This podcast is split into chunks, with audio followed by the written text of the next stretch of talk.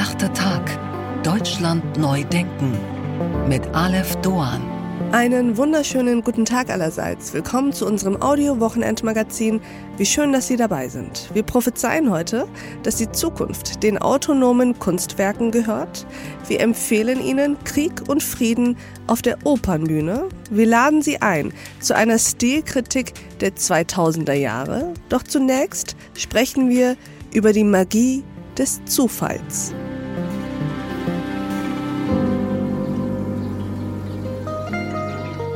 Ich verrate Ihnen heute mein Lieblingsbuch. Es heißt Die unerträgliche Leichtigkeit des Seins und stammt aus der Feder des tschechischen Überschriftstellers Milan Kundera.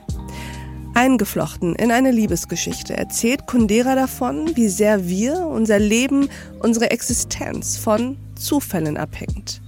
Dieses Ausgeliefertsein, dieses in die Welt geworfen sein, konfrontiert uns mit einer Urangst, die wir im Alltag gern verdrängen. Wir haben alles in einem nicht sehr viel Kontrolle über unser Leben.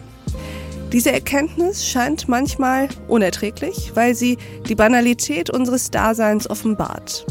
Doch es ist aus meiner Sicht nicht nur die unerträgliche, sondern auch die süße Leichtigkeit des Seins.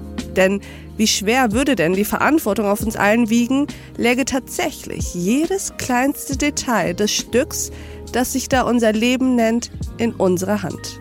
Nun, es wäre uns schon geholfen, wenn wir ein kleines bisschen mehr in die Lage gebracht würden, unser Leben in die Richtung zu stoßen, in die wir es wünschen.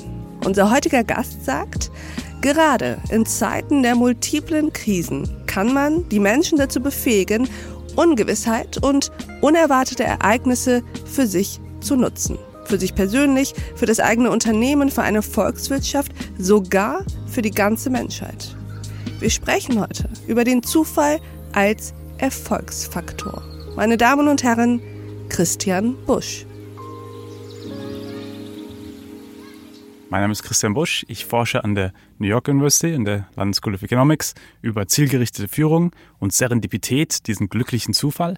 Ich bin vor kurzem Vater geworden, bin in Bergisch Gladbach geboren, Heidelberg aufgewachsen und jetzt habe gerade das Buch Erfolgsfaktor Zufall geschrieben. Wunderbar. Ich freue mich sehr, dass Sie hier sind, Herr Busch. Und für die Hörerinnen und Hörer, die sich jetzt vielleicht gleich wundern werden, Herr Busch hat mir soeben das Du angeboten. Und dadurch, dass unser Altersunterschied auch gar nicht so groß ist, habe ich das gerne angenommen und behalte das hier einfach auch bei. Deswegen nicht irritiert sein. Lieber Christian, wir wollen heute über etwas sprechen, um dich zu zitieren, eine verborgene Kraft, die mehr als wir glauben unser Leben formt, nämlich der Zufall.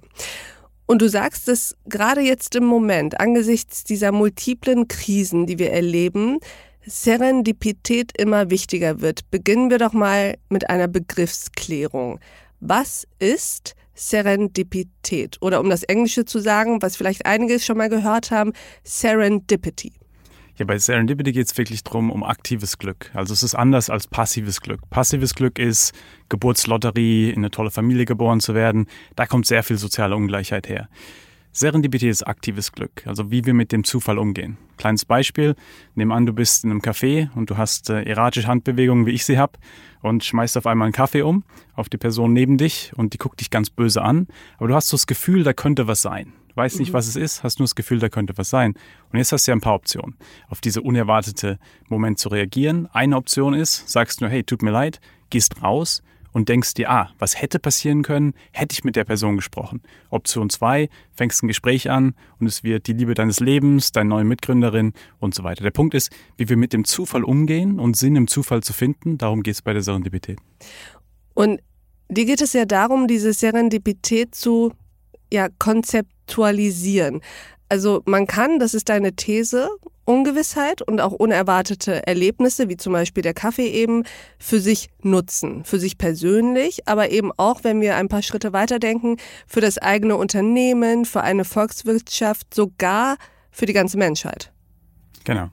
Also nehmen wir das Beispiel von einem Unternehmen vielleicht. Also es gibt ein Unternehmen, Haier, eines der größten Haushaltsgeräteunternehmen der Welt.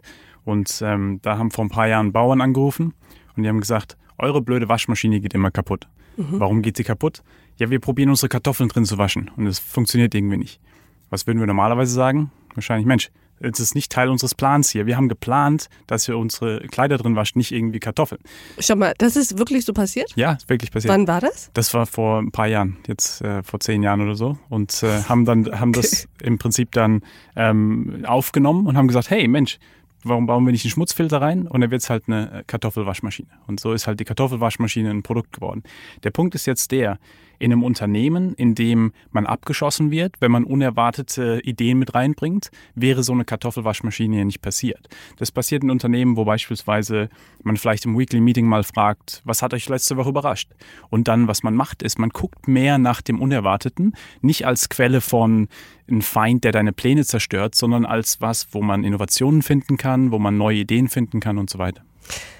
Das ist total interessant. Das erinnert mich an eine der ich würde sagen, relevantesten Ratschläge, die ich mal in meinem Journalismusstudium in Bezug auf Interviewführung gelernt habe.